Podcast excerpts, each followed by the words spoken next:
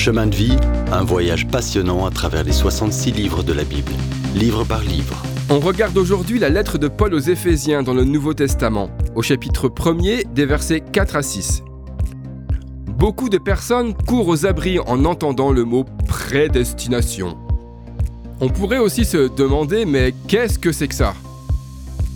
L'homme actuel est ce mot, et le croyant moyen le trouve difficile à accepter au pied de la lettre. Alors, qu'est-ce que ça veut dire? La prédestination signifie qu'avant la fondation du monde, Dieu nous a choisis pour lui-même en Christ.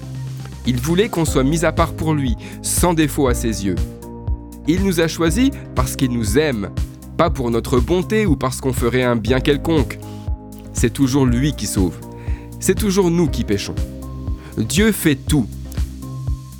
Notre salut vient totalement de lui et pas de nous. Dieu te donne ses bénédictions spirituelles selon son propre but. Il veut que tu ouvres ton cadeau et que tu sois enchanté de ce que Dieu a fait pour toi et qu'ensuite tu avances dans la foi avec confiance dans la vie que Dieu veut pour toi. Peut-être as-tu aussi déjà entendu le mot élection. Encore un mot obscur. Quel est le rapport avec la religion ou la foi? On ne parle pas ici des élections présidentielles ou législatives, mais de l'élection. Ça signifie que Dieu nous a choisis pour être en Christ. Les gens ne sont pas spirituellement perdus parce qu'ils n'ont pas été élus. Ils sont perdus parce qu'ils sont pécheurs et que c'est ce qu'ils veulent. Dieu ne force pas notre libre arbitre, le fait que l'on soit libre de choisir. On fait son propre choix d'accepter ou de rejeter le remède de Dieu. C'est comme un médecin qui offre un remède à un mourant, mais que le malade dise ⁇ Je ne te crois pas ⁇ et meurt. Dieu fournit un remède pour que celui qui est perdu soit sauvé.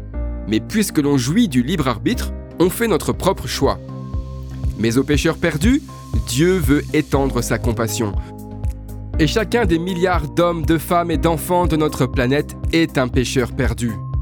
Dieu te sauvera si ton cœur est prêt à se tourner vers lui et à se détourner du péché. Il a prévu que le salut fonctionne ainsi pour pouvoir t'amener au ciel un jour. Tout ce processus glorieux illumine la grâce de Dieu.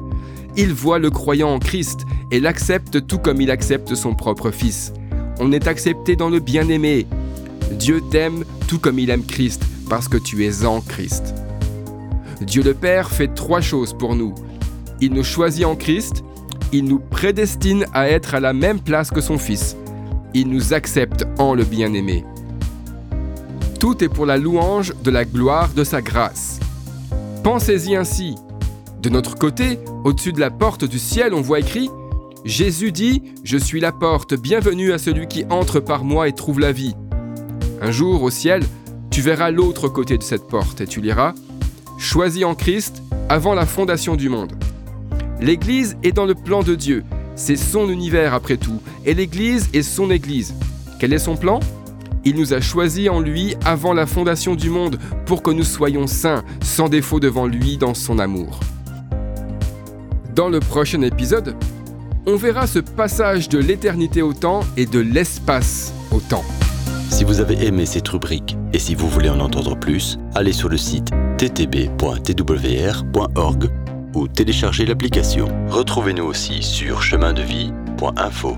Vous voulez nous dire comment Dieu change votre vie par sa parole? Envoyez-nous un message sur WhatsApp au 07 81 46 39 39. À bientôt!